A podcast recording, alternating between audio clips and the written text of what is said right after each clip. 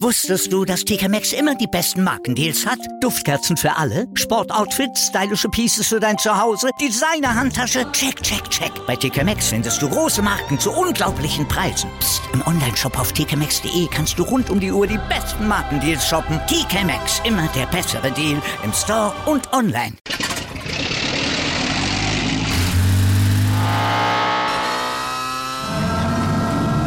Von 0 auf 100.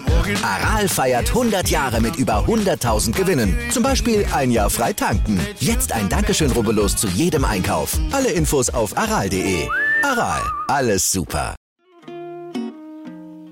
Benvenuti zu Calcio, der Podcast.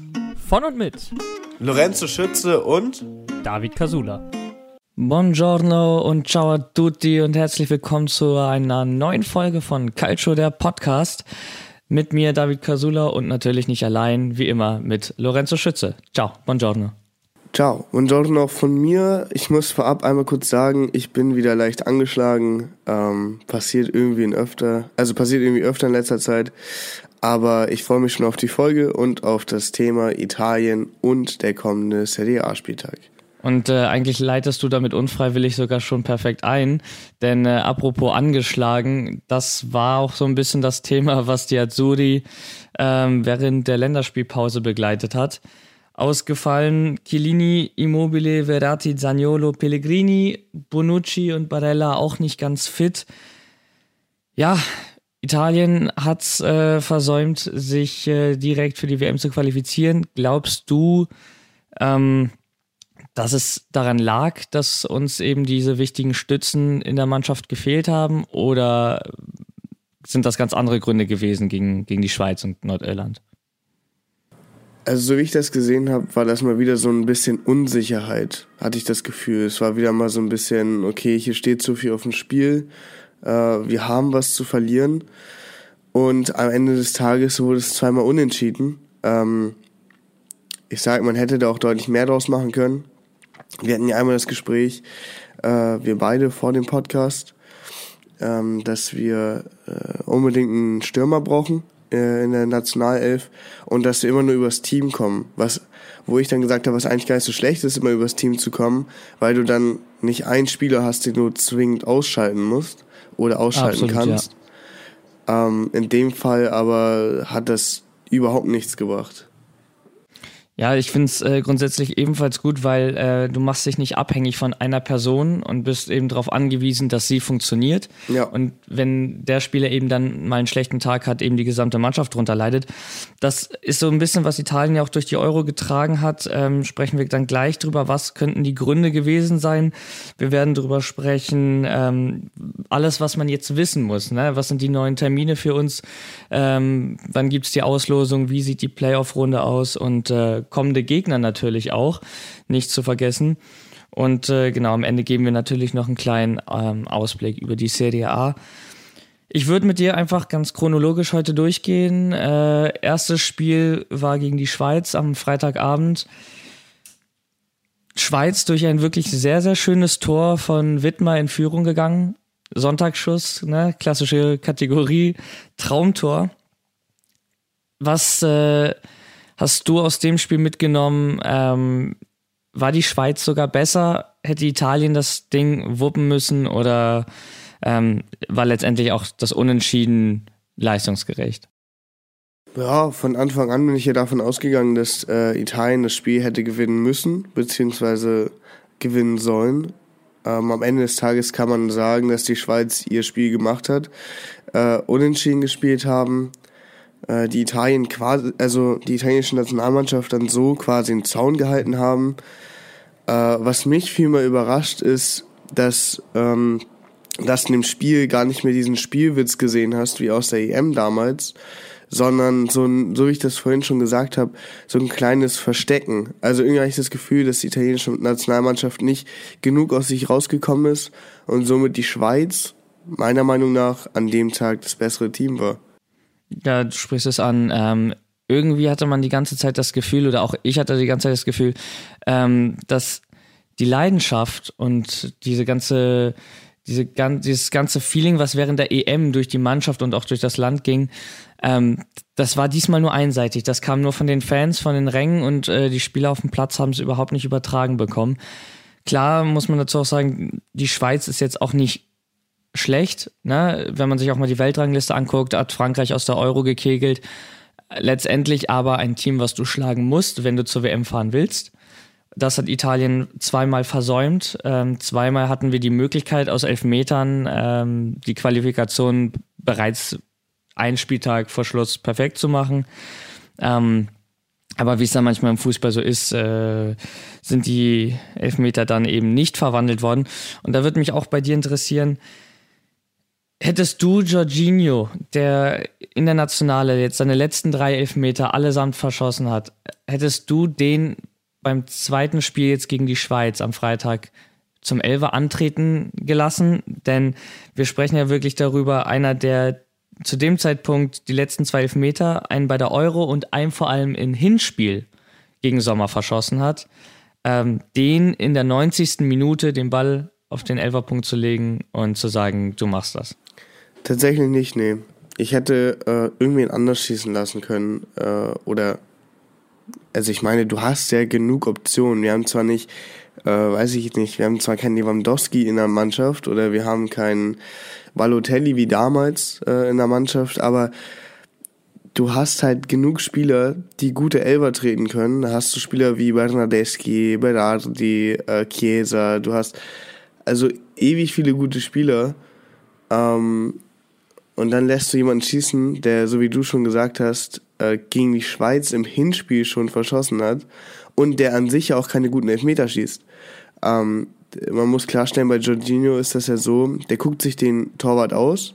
Dadurch, dass er in die Luft springt, hat er halt mehr Zeit dafür, den Torwart reagieren zu lassen. Sommer ist, hat er schon in der EM gezeigt, ein grandioser Elfmeter-Keeper. Äh, und Vor der Euro hat er, glaube ich, in seiner ganzen Karriere zwei Stück gehalten.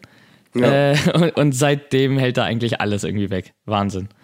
Ja, aber also selbst wenn es auch erst seit gestern ist oder seit dem äh, Hinspiel, so, Jorginho, will ich nochmal drauf, äh, also kurz darauf zurückkommen, der schießt keine guten Elfmeter, sondern der guckt sich den Torwart halt aus und schießt sie relativ unplatziert.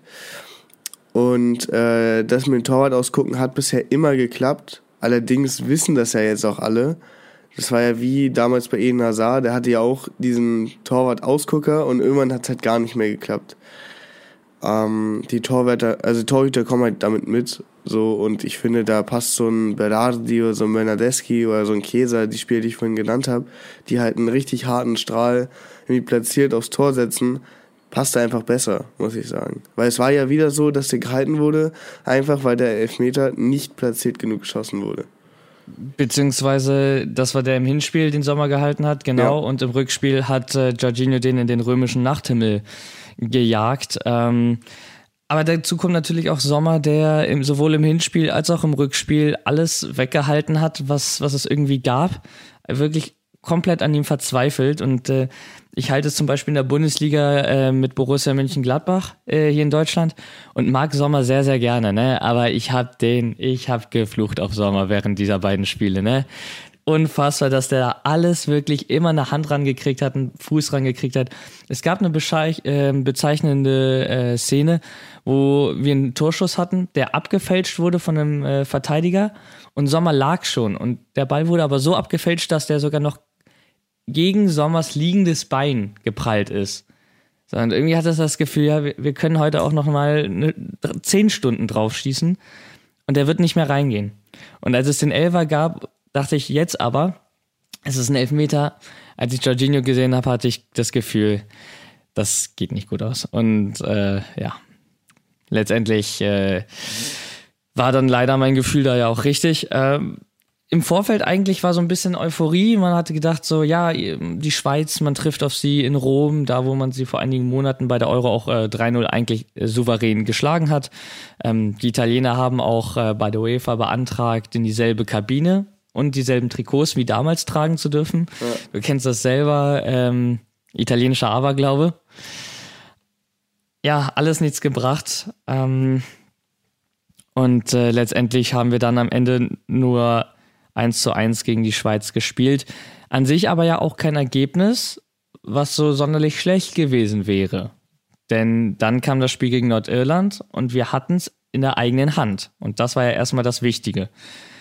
Ähm, letztendlich müssen wir auch sagen, wenn wir jetzt 1-0 gewonnen hätten, das hätte es nicht verändert. Weil die Schweiz parallel einfach 4 0 gewonnen hat und mit dem besseren Torverhältnis und eben dem direkten Vergleich, wo sie ein Tor in Rom geschossen haben und wir eben keins in der Schweiz, ähm, weitergekommen wäre. Und ähm, von daher, da hat doch am Ende viel gefehlt, um zur WM zu fahren. Es sieht knapp aus, aber am Ende war die Schweiz einfach souveräner und äh, nicht nur als Start, sondern eben auch äh, im Spielstil und äh, hat es dann geschafft, äh, ja, sich als Gruppenerster zu qualifizieren. Und äh, am Ende steht für uns eben vier Siege aus acht Spielen und vier Unentschieden. Und die Unentschieden waren gegen Schweiz, Bulgarien und äh, das sind Mannschaften, die wir, die wir eigentlich schlagen müssen. Und natürlich das Unentschieden gegen Nordirland. Und äh, ja, ich muss es ja so sagen, auch wenn wir das nicht schaffen, Nordirland und, und Bulgarien zweimal zu schlagen, dann müssen wir eben in die Playoffs. Und da würde mich auch bei dir interessieren, äh, wie groß ist deine Enttäuschung nach 2018 und nach einer gewonnenen Europameisterschaft wieder in die Playoffs gehen zu müssen? Also im Fußball sage ich immer, zählt nur der aktuelle Erfolg und nicht, dass es gestern passiert ist. Ähm, die EM macht es natürlich deutlich besser äh, als damals 2018, aber die Enttäuschung ist eigentlich umso größer, weil das Team halt so viel besser ist als 2018 und man davon ausgegangen ist, dass sie es ja eigentlich schaffen. Also es liegt ja auch im Bereich des Möglichen auf jeden Fall, äh, sich direkt zu qualifizieren. Hätte man damals sogar gegen die Schweiz gewonnen, es sind ja eigentlich nur die letzten zwei Spiele, die du hättest gewinnen müssen. So, sie haben ja viermal unentschieden gespielt jetzt nachdem äh, sie gegen die Schweiz und äh, Nordirland nicht gewonnen haben. Also, ja, du, du sagst es, äh, vier Unentschieden aus den letzten fünf Spielen, ne? Ja, das ist es halt. Vier Unentschieden, ein Sieg, also zweimal Unentschieden, dann gewonnen, wieder zweimal Unentschieden. Und das ist halt einfach für eine Top-Mannschaft, so wie, so wie wir sie von Italien kennen, damals aus der EM, einfach nicht genug. Ja, absolut. Und äh, Deswegen muss Italien äh, auch in die Playoffs. Ähm, was wir hier sonst noch haben, ist eben äh, eine, eine Mannschaft, die eben, wie du sagst, qualitativ eigentlich hochwertiger ist als 2018. Was du aber eben auch gesehen hast, dass wir immer noch abhängig sind von gewissen Spielern. Und da reden wir nicht von Stürmern wie Lewandowski und, und Polen oder den Bayern, sondern wir reden hier von äh, Verteidigern die ja. das Spiel hinten sicher machen und äh, die die Mannschaft auch führen. So ein bisschen Führung hat eben auf dem Platz gefehlt. Und da ist natürlich, äh, kommst du nicht am Namen äh, Giorgio Chiellini vorbei, der einfach so das Herzstück der, der Nationalmannschaft ist und die dasselbe Problem auch wie Juventus hat, äh, relativ abhängig eben von ihm zu sein und seiner Führung. Und du hast es jetzt gesehen, wir haben auch schon öfter darüber so gesprochen, Bonucci alleine kann das nicht wuppen. Das hat man damals gemerkt, als er Juventus verlassen hat, zu Milan gegangen ist, weil er von sich überzeugt war, er könne das. Und man dann gesehen hat, nein, er braucht jemanden Starkes neben sich, wie ein Giorgio Chiellini. Und der fällt jetzt eben für die, fiel jetzt für die beiden Spiele aus. Bonucci musste das hinten mit Acerbi machen. Und an sich haben sie es ja nicht schlecht gemacht, aber da war nicht die Führung drin, die Italien während der EM unter Chiellini hatte. Und ich mache mir ehrlich gesagt ein bisschen Sorgen, wie, wie die Zukunft der Nationale in der Abwehr aussieht. Ähm, wenn Chiellini und dann natürlich auch Bonucci, die nicht die jüngsten mehr sind und vor allem auch nicht mehr die, die fittesten, ne? gerade Chiellini, wer dann danach kommt und wer dann das Spiel bei uns leiten soll. Und ähm, da sehe ich ein bisschen, ja, sehe ich das ein bisschen problematisch, weil wir haben gute junge Spieler, die nachkommen, aber die Führung wie Chiellini, wem traust du das noch am ehesten zu? Boah, das ist eine ganz schwere Frage. Ich finde das ganz gut, dass du Milan angesprochen hast, den, also damals den Wechsel von Bonucci. Das war ja, also es sollte ja seine Message sein, so wie du schon erwähnt hast, dass er das Team alleine führen kann. Und es hat ein Jahr lang einfach nicht geklappt. Und man sieht immer mal wieder, bis zum heutigen Tag natürlich, dass er es einfach auch, egal mit welcher Mannschaft, nicht kann. Weder mit Juventus, noch mit Milan damals, noch mit der, mit der italienischen Nationalmannschaft. Und dann liegt es halt auch nicht daran, dass er ins Ausland gegangen ist und ein Kommunikationsproblem hat oder was auch immer, sondern es liegt daran, dass er das Team einfach nicht führen kann ohne Chiellini. Er, meiner Meinung nach ist er wie so ein junger Spieler, der unter die, also dem unter die Arme gegriffen werden muss. Und so hart das jetzt auch klingt, aber so habe ich das Gefühl, spielt er halt. Wen ich da am ehesten noch sehe in den Fußstapfen, ehrlich gesagt, keinen. Also ich sehe momentan noch keinen italienischen Abwehrspieler, wo ich sage, okay, der könnte es werden. Also eventuell Mancini, ich weiß es nicht. Der spielt ja oder hat ja auch bei Atalanta damals relativ gut gespielt. Jetzt bei der Roma. Ähm, aber mal schauen. Also wie du sagst, wir haben, äh, wir haben Mancini, der ist 25, äh, wir haben Bastoni mit 22 ähm, und Calabria von Milan. So, das äh, wird auf kurz oder lang äh, die italienische, ähm, ja, der italienische Nachwuchs dann auch sein, die diese Position übernehmen. Aber ich muss auch ehrlich sagen, bei den Spielern fehlt mir klar, sie sind jung, aber sehe ich auch noch nicht, dass sie eine, eine Mannschaft führen können. Nee. Klar, das ist jetzt auch noch ein bisschen Zeit, müssen wir uns angucken. Aber was ich auch interessant finde, wir haben ja keine schlechte Abwehr. Wie heißt, wir hatten während der Euro haben wir vier Gegentore in äh, über 700 Minuten nur kassiert. Mit den ganzen Verlängerungen gerechnet. Das ist sehr, sehr stark. Ja. Wirklich sehr stark. Und das vor allem mit einem offensiven Spielstil. Wir haben kein Catenaccio ähm, fabriziert. Und in der Quali hatten wir eigentlich bis zum, bis zum Schweizspiel auch nur ein Gegentor. Das heißt, die Abwehr stand gut. Und für die, die das jetzt vielleicht wundert, wir wollen Bonucci nicht absprechen, dass er ein äh, sehr, sehr guter Fußballer ist, sondern einfach, dass er die Führung einer Mannschaft nicht alleine hinkriegt, nicht die Stabilität und auch nicht die Sicherheit versprüht, wie wenn ein starker wie Giorgio Chiellini eben neben ihm spielt. Und ähm, ja, ich würde sagen, eigentlich, du hast es in den beiden Spielen gesehen. Gegen, gegen Schweiz und Nordirland ohne Chiellini mit Bonucci dann. Ähm, alleine hat es nicht funktioniert. Und äh, dann stehen wir am Ende jetzt da, wo wir stehen. Aber man muss natürlich auch sagen, ne, wenn äh, Jorginho einen der beiden Elfmeter verwandelt, dann sind wir bei der WM und dann kräht auch kein Hahn danach, dann gibt es überhaupt keine Diskussion. Die haben wir ja nur, weil wir es gegen Nordirland nicht geschafft haben, am Ende Gut. mit zwei Toren Abstand zur Schweiz zu gewinnen. Ja, hatten wir äh, in den vergangenen Folgen auch gesagt. Da waren ja mehrere Situationen, wo, äh, wenn das Tor nicht gefallen wäre, hätte es einen ganz großen Aufstand gegeben. Da es aber gefallen ist, war ja alles in Ordnung. Ähm, ja, bin ich total deiner Meinung. Allerdings, und vielleicht bin ich da auch der Einzige, ich weiß es nicht, aber mich hat der, also der Elfmeterstil schon immer gestört bei Jorginho. Also klar, es war, war ganz lustig so ähm, und hat ja auch immer geklappt, aber ich weiß, dass er in der EM hat er ja auch schon einen verschossen. Genau so. Genau, das war der gegen England gegen im England, Finale. Schlecht der. platziert einfach und also der, da hätte er ja auch schon alles klar machen können. So. Ähm, ja, stimmt, das war auch ein. Das war der fünfte äh, Elfmeter. Also den hätte Duo, er, ja, hätte er ihn reingemacht, hätten wir äh, schon direkt gewonnen. Ähm, oh je, stimmt. Also, meiner, also ich bin eher so ein Fan wie, keine Ahnung, ähm, von gutes Beispiel jetzt, was jeder kennt, Cristiano Ronaldo, wenn der auf einen Elfmeterpunkt geht, dann, also dann fetzt er den richtig rein, so. Und wenn, und wenn der Torwart halt rankommt, das ist es halt, dann ist er so doll geschossen, dass du den halt erstmal halten musst. Das ist es halt. Also was, ich finde es sehr, sehr gut, dass du das gerade sogar ansprichst, weil ich hatte mir auch notiert, Jorginho hat ja seit seinem äh, verschossenen Elfmeter, ich glaube aus dem Hinspiel gegen die Schweiz, einen neuen Elfmeterstil, den er bei Chelsea in der Premier League ähm, dann auch schon angewendet hat. Der macht jetzt nicht mehr diesen Hüpper. Eben weil du, wie gesagt, ähm, er, die Keeper sich darauf eingestellt haben und wissen, wie es funktioniert. Und nachdem ja, er dann gegen Sommer doof. gescheitert ist, ja. genau, nachdem er da gegen Sommer gescheitert ist, hat er angefangen, jetzt wieder normal anzulaufen äh, in Anführungszeichen. Also einfach Ball hinlegen, laufen, schießen, Tor. Und das hat bei Chelsea geklappt. Und im Rückspiel gegen die Schweiz ist er auch normal angelaufen, ohne Hüpper. Aber das, das sind die Nerven. Und Jorginho scheint offensichtlich ja nicht sonderlich nervenstark zu sein. Nee, der ist kein guckst Spieler. auf Finale.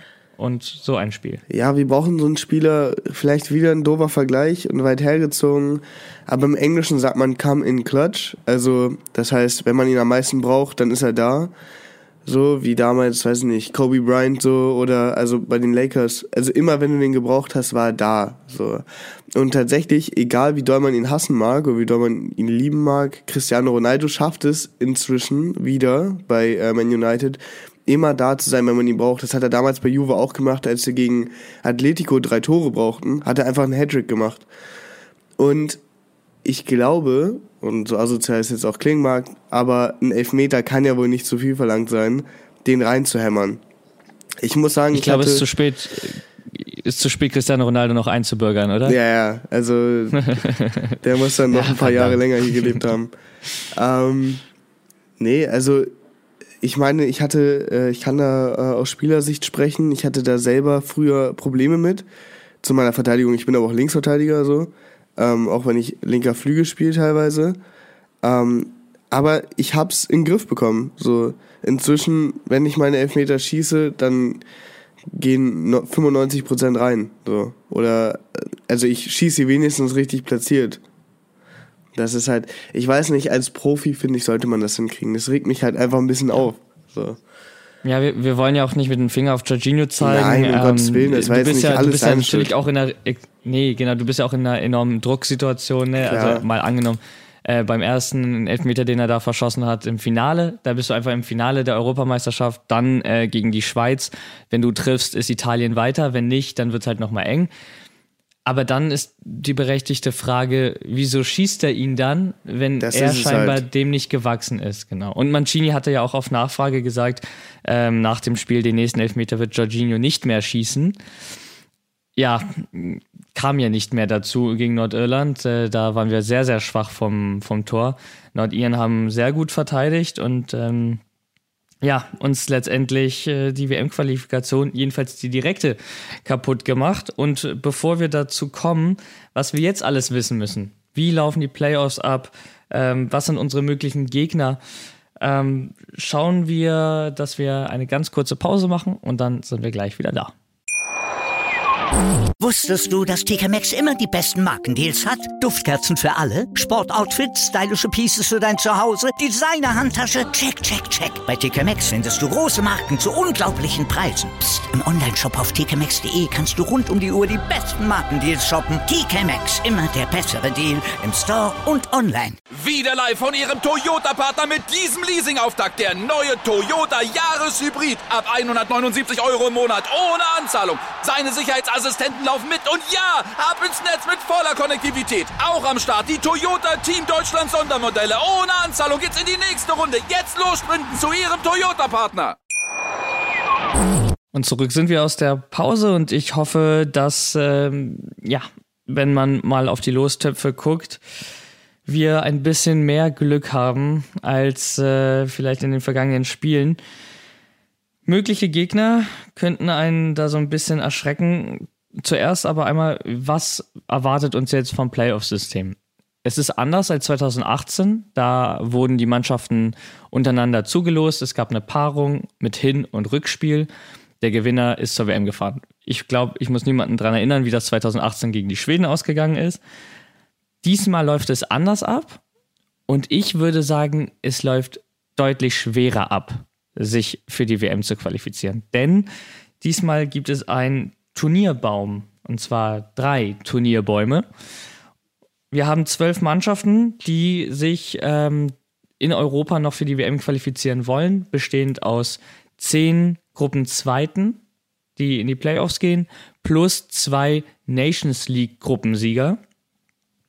Und äh, das wären in dem Fall Österreich und Tschechien. Und die beiden Töpfe, die wir eben haben, sind äh, in Top 1 die Portugiesen, die Schotten, natürlich Italien, Russland, Schweden und Wales. Auf die Mannschaften kann Italien ähm, im Halbfinale nicht treffen. Heißt, im Halbfinale mögliche Gegner wären die Türkei, Polen, Nordmazedonien, die auch Deutschland geschlagen haben, Ukraine, Österreich und Tschechien eben. So. Und man muss sich das jetzt vorstellen einmal, wir haben drei Gruppen, A4 Länder, die in einem Halbfinal- und Finalbaum eben spielen. So. Bedeutet, äh, Italien könnte zum Beispiel mit Polen und Portugal landen und dann, keine Ahnung, noch äh, Tschechien dazu. Dann spielt Italien gegen Polen, Portugal würde gegen Tschechien spielen und der Gewinner aus den beiden Partien würde im Finale aufeinandertreffen. Und das könnte Italien gegen Portugal am Ende heißen. Macht mir ehrlich gesagt ein bisschen Sorgen. Ja, mir jetzt auch. Also jetzt, wo ich das nochmal so mit dir rekapituliere, ähm, ehrlich gesagt ein deutlich schlechteres Omen als damals 2018 gegen die äh, Schweden. Das ist äh, deutlich schwerer, meiner Meinung nach. So, also die Schweden sind jetzt inzwischen, auch bei WM 2018, haben eine gute WM gespielt, sind ins Halbfinale gekommen, ähm, haben ja Italien damals rausgehauen, aber ich meine, jetzt spielst du gegen Portugal, eventuell gegen Vielleicht, Tschechien. ne? Ja, oder eventuell Schweden gegen ist auch Portugal, in der klar. Verlosung. Schweden ist auch in der Verlosung. Ja, also Das Trauma. es wird äh, kein einfaches Durchmarschieren, bin ich der Meinung. Es sei denn, Italien reißt sich wie in der EM richtig zusammen und haut einfach alle weg. Aber die Wahrscheinlichkeit ist äh, geringer als ein Taumeln. Mr. Mancini hat äh, nach dem Spiel auch gesagt, äh, Italien wird sich für die WM qualifizieren und vielleicht werden wir diese auch dann gewinnen. Das ist natürlich gefundenes Fressen gewesen für alle Journalisten, die äh, Ventura 2018 zitiert haben, mit den Worten, wir werden definitiv zur WM fahren. Ja. Was soll der Trainer auch anderes sagen, ne? Ja, das ist es halt. Was willst du denn auch sagen? So, kannst es nicht dahin gehen und sagen, ja, äh, das Qualifizieren wird schwierig und äh, vielleicht gewinnen wir auch die WM nicht. Weil, also ich, du bist ja gerade frisch gebackener EM-Sieger. So, mit welchem Grund solltest du jetzt sagen, nee, wir werden uns nicht, oder es wird schwierig, sich zu qualifizieren und wir werden die WM äh, vielleicht gewinnen, vielleicht aber auch nicht. So, also das kannst du ja nicht sagen. Und vor allem ist es halt jetzt auch nochmal wirklich schwerer. Also wenn du einen Gegner hast mit Hin- und Rückspiel, dann kannst du dich drauf einstellen, du kannst dich auf äh, den, den Gegner einstellen, du kannst dich äh, vielleicht auch eine Taktik ausarbeiten, wie du das über zwei Spiele verteilst, dass du am Ende weiterkommst. Jetzt hast du ein Gruppensystem mit, mit vier Mannschaften da und einer kommt von diesen vier weiter und das Ganze dreimal. Also zwölf wollen weiter und am Ende fahren nur noch drei zur WM. Und ich finde es ein bisschen problematisch, auch äh, mal aufs europäische Qualifikationssystem hingewiesen. Äh, fährt ein Land irgendwie wie, wie Venezuela, die einfach fünf Spiele in der Qualifikation verloren haben zur WM. Und ein Land wie Italien oder wie Portugal, ähm, die, die ja eigentlich die meisten Spiele gewonnen hat und immer unentschieden oder so, die dann nicht.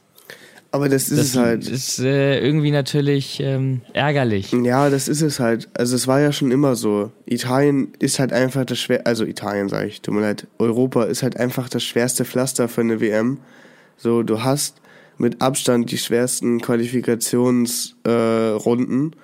Äh, ähm, und dann gibt's halt so Mannschaften, ist genauso, du kannst ja auch äh, mit äh, Afrika vergleichen.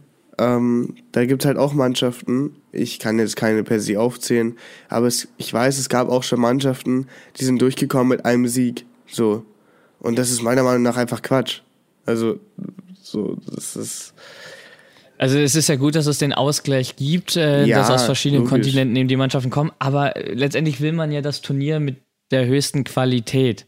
Ja, du willst halt. Klar, gut, da sprechen wir als, äh, als privilegier in Europa natürlich als privilegierte Fußballfans, weil äh, die, ja, die besten Mannschaften, zum Beispiel Kommen halt aus Europa. Fußball, Klar.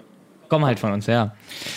Davon sind wir natürlich daran auch gewöhnt und ähm, ja, aber was, was vor allem wichtig sein wird, sind ähm, die Nerven. Italien hat, wie du sagst, wir haben was zu verlieren. Die Tschechen haben nichts zu verlieren, die Polen haben nichts zu verlieren. Wer was zu verlieren hat, sind eigentlich nur die Portugiesen und wir. Ja. Und bei den Portugiesen, und das ist der nächste Punkt, wie das sein konnte äh, im Hinspiel gegen Serbien, äh, wo Cristiano Ronaldos Tor, der deutlich hinter der Linie war, das nicht gezählt hat. Und das letztendlich Portugal, man hat schon damals befürchtet, dass das entscheidend sein könnte, nicht zur WM direkt fährt.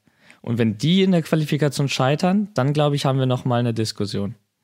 Also auf jeden Fall, wenn Portugal äh, sich nicht qualifizieren sollte, dann gibt's da aber richtig Stress, glaube ich. Ich glaube halt auch von, Ja, also Cristiano hat's ja auch gesagt damals, ähm, dass das nicht eigentlich nicht angehen kann. Du kannst ja einen Ball, der, du hast ja Torlinientechnik, du hast den VAR, du hast alles und dann lässt du ein Tor nicht zählen, wo es deutlich, also wo der Ball deutlich hinter der Linie war. Das ist ja auch, ich meine, da ist es halt kein Eigenverschulden, muss ich sagen. Das erinnert so ein Also- bisschen, das erinnert so ein bisschen an äh, Henri damals, ich glaube zur Qualifikation für die WM 2010. Mhm. Ähm, Playoff-Spiel, Qualifikationsspiel gegen Irland oder so, wo er den Ball mit der Hand angenommen hat äh, und dieses Tor vorgelegt hat.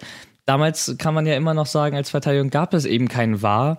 Das ist aber in 2021 einfach nicht mehr möglich. So. Das ist und, es oder halt. 2020. Und genau, und äh, da muss sowas funktionieren.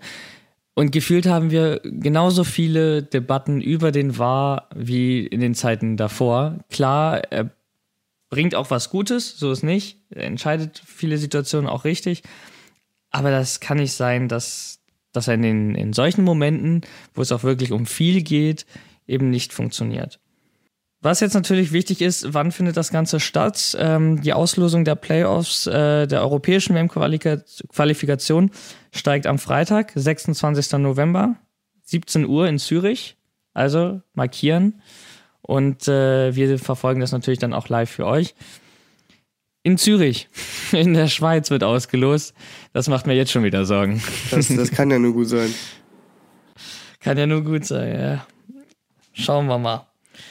Genau, das ist das, was wir jetzt wissen müssen. Ähm, Wird ausgelost äh, Ende November. Dann wissen wir, gegen welche Mannschaften es im Halbfinale und in einem möglichen äh, Playoff-Finale gehen wird. Was sonst noch wichtig ist, wann steigen die Spiele? Die steigen ähm, Ende März. Da ist es auch nochmal wichtig äh, abzuwarten, eben ähm, wie genau da noch die Terminierung ist. Wir haben äh, die Halbfinals wohl stand jetzt am Donnerstag, 24. März und die Endspiele dann am Dienstag, den 29. Anschlusszeiten sind noch nicht bestimmt, Heimrecht ist noch nicht bestimmt. Das haben wir dann alles, wenn ja die Gruppen feststehen. Genau, und ähm, jetzt kommen wir noch einmal auf Italien zurück. Mir fällt nämlich ein, wir hatten nämlich einen Spieler vor der Folge besprochen, äh, den wir äh, vielleicht wieder im Team sehen, vielleicht auch nicht. Ihr könnt da gerne mit abstimmen. Ähm, ich denke, auf Insta werden wir da wieder so einen kleinen Poll machen, ähm, ob man jetzt den einen Spieler, und auf den komme ich gleich äh, wieder zurück in der Nazio haben möchte oder nicht. Der Spieler heißt, und zwar, weil wir über äh, Stürmer Jetzt geredet haben, genau, äh, vielleicht haben sie das manche auch schon gedacht, Mario Balotelli. Ja, jetzt Genau. frage ich dich, glaubst du, der gehört wieder in Nazio? Oh, also wenn ja, warum? Wir haben uns ja die Frage gestellt, so was brauchen wir jetzt äh, zum Weiterkommen? Also was muss sich in der Nationale ändern? Und worauf wir immer wieder gestoßen sind, ist, wir haben keine Nummer 9. Wir haben keinen richtigen Stürmer. Wir spielen eigentlich immer nur mit einem, mit einer Hängspitze plus die Flügel. Und die hängende Spitze in Form von Belotti ist unfassbar un torungefährlich. Unfassbar. Ich habe selten so wenig Alarm vom Tor gesehen, wie wenn Belotti gespielt hat. Dann pack lieber Skamaka rein, weißt du, der hat da mehr gemacht. Immobile ist das Problem ähm, im Verein top, in der Nationale Flop. Da trifft er ja auch kaum. Das heißt, uns fehlt einer, der uns in, in Spielen wie gegen Nordirland mal rausboxt, indem er vielleicht doch mal wirklich die Initiative ergreift. Und da sind wir, gerade wenn es darum geht, sich durchzuboxen, äh, auf Mario Balotelli gekommen. Ja, super Kicker. Ähm, sein Problem war ja nie das Sportliche, sondern äh, ja sein, seine Einstellung zum Profifußball, wie ernsthaft er den eben betrieben hat oder beziehungsweise am Ende wie wenig ähm, mit wenig Ernst an die Sache rangegangen ist. Spielt momentan in der Türkei, läuft ja nicht schlecht für ihn. Ich weiß es nicht. Also Mancini hat ihn zwischendurch mal probiert äh, im Vorfeld der Europameisterschaft, wo er den, den Kader der Nationale zusammengestellt hat. Da hat er ja über 100 Spieler mal durchgetestet, um sich eben seinen Traumkader zusammenzustellen. Balotelli hatte da einen ganz kurzen Auftritt, ähm, wirklich nicht der, der Rede wert. Aber ich denke mir auch gerade, warum nicht? Weißt du, wir haben es ja deutlich nicht geschafft, gegen, gegen die Schweiz oder gegen Nordirland oder bei einem 1-1 gegen Bulgarien vor dem Tor die Dinger zu machen. Und in solchen Spielen brauchst du einen wie Mario Balotelli. Meinetwegen bring ihn erst in den letzten 10, 15 Minuten, aber nimm ihn doch mit in den Kader. Aus sportlicher Sicht. Ich weiß natürlich nicht, inwieweit er das Teamgefüge stören würde äh, mit seinem Charakter. Ne? Man hat ja gesehen bei der Euro, es war eine, eine Einheit von Freunden. Ich weiß nicht, ob er ein Fremdkörper darin wäre, aber rein aus der sportlichen Perspektive, die wir beurteilen können, ähm, würde ich sagen, nominiere Balotelli in der Zwischenzeit für ein paar Testspiele. Und dann im März kann man ja weitersehen, ob er für den Kader für die Playoffs nominiert wird oder nicht. Was ist deine Meinung dazu? Sehe ich äh, genauso. Also bei Balotelli, den hatte ich ja vorhin auch schon mal angesprochen. Der ist halt einfach einer, der äh, fetzt den Ball auch einfach mal richtig asozial ins Eck. Schießt ihn aber. Und ein auch, sicherer Elverschütze. Der ist, der ist einer der sichersten Elverschützen, die es je gab. Ähm, das muss man so auch sagen. Also auch, äh, also ich weiß nicht, der ist einfach, klar, gut, Einstellung hin oder her, äh, ja, der, der kann das einfach. Also, wie du schon gesagt hast, der, bei dem ist halt nicht das, äh, das Problem, dass er, ähm, dass er sportlich nicht da ist. Ich meine, jetzt momentan spielt er ja auch in der Türkei bei Adana Demirspor, äh, Nummer 9, ist da Stammspieler. Ähm, zumindest soweit man sagen kann, der hat jetzt nicht jedes Spiel von Anfang an gespielt. Ich glaube, Startelf-Quote sind so circa 83 Prozent. Äh, fünf Tore, zwei Vorlagen in zwölf Spielen. Ähm, Sehr guter Wert. ja, passt doch. Also ja, für jemanden, der 31 ist, ist es auf jeden Fall äh, eine sehr gute Nummer. So, ähm, Wahnsinn, wie die Zeit vergeht, ne? Balotelli Ja. auch schon 31. Ich habe immer noch das Gefühl, Das dass er ein Talent. 21-jähriger Ja. Talent und Jungspund ist. Ja, Wahnsinn. Ja, also das ist auf jeden Fall ein sehr interessanter Spieler, vor allem für die aktuelle Situation, die wir jetzt haben. Und ich glaube, um ich kenne das äh, Mannschaftsgefüge natürlich nicht, also wie, wie die Leute zu ihm stehen oder wie er sich da einbringen wird. Aber von als Außenstehender würde ich sogar sagen, dass das gar keine, dass es nicht mal eine schlechte Option ist für die ganze WM, sollten wir uns qualifizieren. Weil dann haben wir diese Lücke gefüllt und wir haben wieder Zeit bis zur nächsten EM, also zwei Jahre in dem Fall dann, äh, die Lücke des Stürmers zu füllen mit jemandem, der es halt auch in der Nationale wirklich drauf hat. Wir haben ja gute junge Stürmer. Wir haben Skamaka, Raspadori und Keen. Sind aber eben vielleicht noch nicht weit genug. So ein erfahrener wie Balotelli könnte dann eben doch ein bisschen sinnvoller sein, gerade in so entscheidenden Spielen wie äh, Weltmeisterschaftsplayoffs. Ich bin gespannt. Also Balotelli grundsätzlich ähm, sollte man ihm die Chance geben. Ja, Balotelli ist ja so einer, weil wir ja drüber, ge also wir hatten ja drüber gesprochen, über verlieren und nicht zu verlieren haben. Balotelli ist halt einer, egal in welchem Spiel er ist, der hat halt nichts zu verlieren. So, das zumindest so spielt er halt. Dem ist es halt So einfach spielt er, egal. genau. Der gibt halt einfach das, was er, das, worauf er gerade Bock hat, wahrscheinlich. Ähm, und es klappt oft, muss man ja auch sagen. Das ist es ja. So. Und wie gesagt, wenn es mal zu einem Elfmeter in den Playoffs kommen sollte, dann äh, bin ich so ein bisschen beruhigt, wenn Balotelli sich den Ball schnappen würde und nicht Jorginho. Ähm, das Fall. ist auch bei Cristiano Ronaldo eben genauso gewesen, ne? Wenn, wenn der sich einen Ball für einen Elfmeter nimmt, Dann ist dann der meistens auch viel relaxter dran. Ja, genau, dann dann, gehst du auch auch- relaxter als Fan damit rum. Ja. Ähm, gut. Soweit zur Nationale. Wir werden es natürlich weiter beobachten. Wir hauen bei Insta eine Umfrage raus. Balotelli in die Nationale zurück. Ja oder nein? Was ist eure Meinung dazu? Würdet ihr Super Mario gerne wieder im Dress der Azzurri sehen? Stimmt gerne ab. Wir sind gespannt, wie ihr das seht. Wieder live von Ihrem Toyota-Partner mit diesem Leasing-Auftakt. Der neue Toyota Jahreshybrid. Ab 179 Euro im Monat. Ohne Anzahlung. Seine Sicherheitsassistenten laufen mit. Und ja, ab ins Netz mit voller Konnektivität. Auch am Start die Toyota Team Deutschland Sondermodelle. Ohne Anzahlung geht's in die nächste Runde. Jetzt los sprinten zu Ihrem Toyota-Partner. Kommen wir jetzt nochmal äh, in den letzten Minuten auf den Ausblick. Was erwartet uns im Clubfußball? Ich persönlich bin froh, dass der wieder zurück ist. Die Länderspielpause hat äh, mir die Stimmung ein bisschen vermiest. Ähm, immer kurz vor meinem Geburtstag ist ja immer Länderspielpause. Immer ruiniert Italien mir das. Ja, Immer. komm. seit Also- 2018, wirklich. Ja, seit 2018, gut, ja. Ja, okay. Schrecklich. Stimmung gedrückt. Aber ähm, wir haben richtig geile Partien nächstes Wochenende. Wir haben Lazio gegen Juventus. Richtig äh, gutes Spiel, richtig wichtiges Spiel, ist ein direktes Duell. Für beide, ja, der genau. Tabelle? Ja. Genau, Lazio äh, Fünfter, Juventus Achter, beide trennen drei Punkte. Juventus könnte aufschließen, Lazio sich absetzen. Ähm, wird auf jeden Fall spannend zu beobachten sein.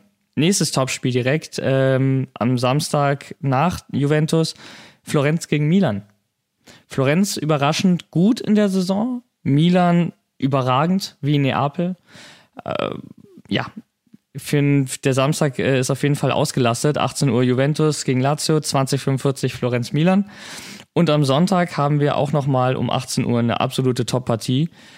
Da spielt nämlich Inter Mailand, der ehemal, also der amtierende Scudetto-Gewinner, gegen den vielleicht neuen italienischen Meister, wenn das so weitergeht, den SSC Neapel.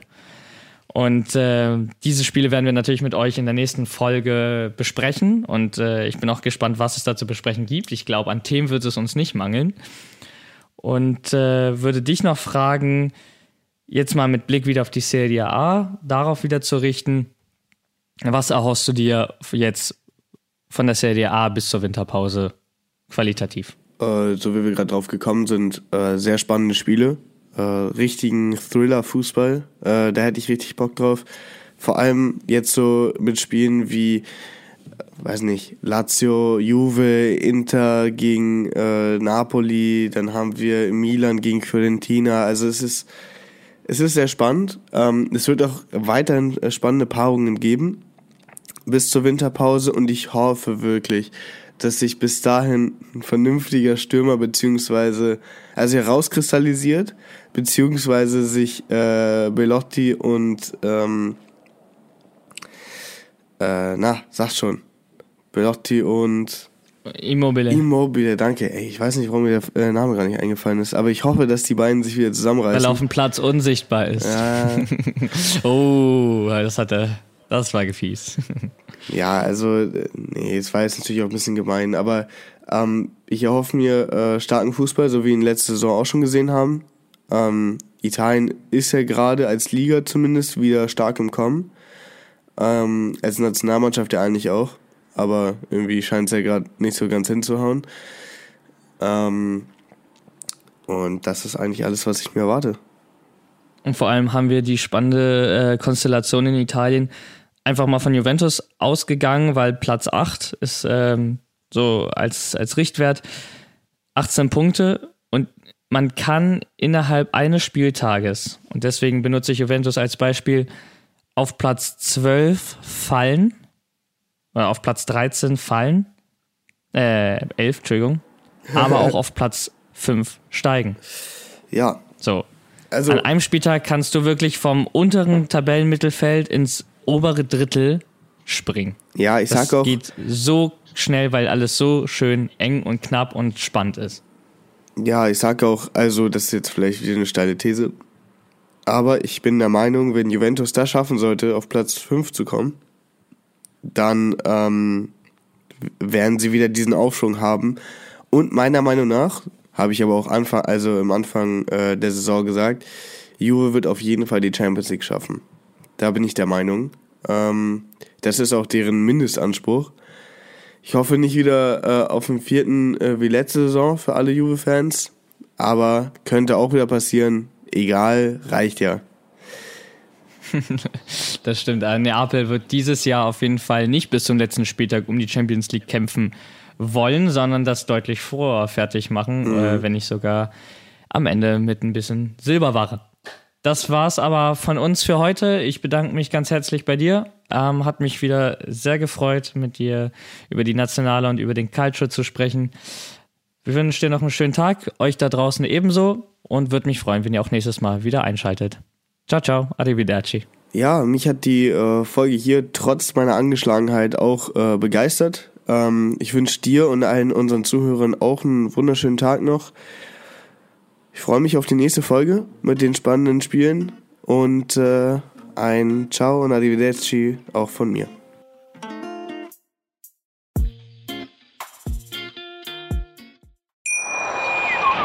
Wie viele Kaffees waren es heute schon? Kaffee spielt im Leben vieler eine sehr große Rolle. Und das nicht nur zu Hause oder im Café, sondern auch am Arbeitsplatz. Dafür gibt es Lavazza Professional. Kaffee am Arbeitsplatz, der genauso lecker schmeckt wie in eurem Lieblingscafé. Die perfekte Kaffeelösung für jede Art von Unternehmen. Klein, mittel, groß. Ihr habt auf jeden Fall einen Kaffee, der schmeckt. Die richtige Motivation für eure Arbeitstage. Alle Infos zu Lavazza Professional findet ihr auf lavazzapro.de mit allen Kaffeelösungen für euer Büro.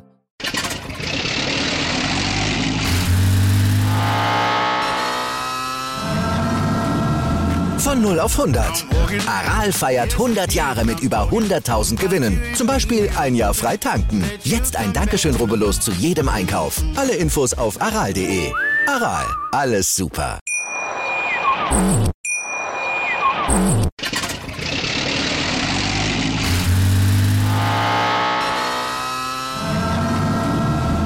Von 0 auf 100. Aral feiert 100 Jahre mit über 100.000 Gewinnen. Zum Beispiel ein Jahr frei tanken. Jetzt ein Dankeschön, rubbellos zu jedem Einkauf. Alle Infos auf aral.de. Aral, alles super. Ich habe mich natürlich schockverliebt, weil die war wirklich ganz, ganz klein. So begann die Mensch-Hund-Beziehung zwischen Christina und Tierschutzhund Frieda. Und wie es danach, nach dem ersten Moment der Verliebtheit, so weiterging und welche Klippen es danach zu umschiffen galt, das hört ihr in der neuen Ausgabe von Iswas Dog, dem Podcast für harmonische Mensch-Hund-Beziehungen. Ist was, Dog? Mit Malte Asmus. Überall, wo es Podcasts gibt.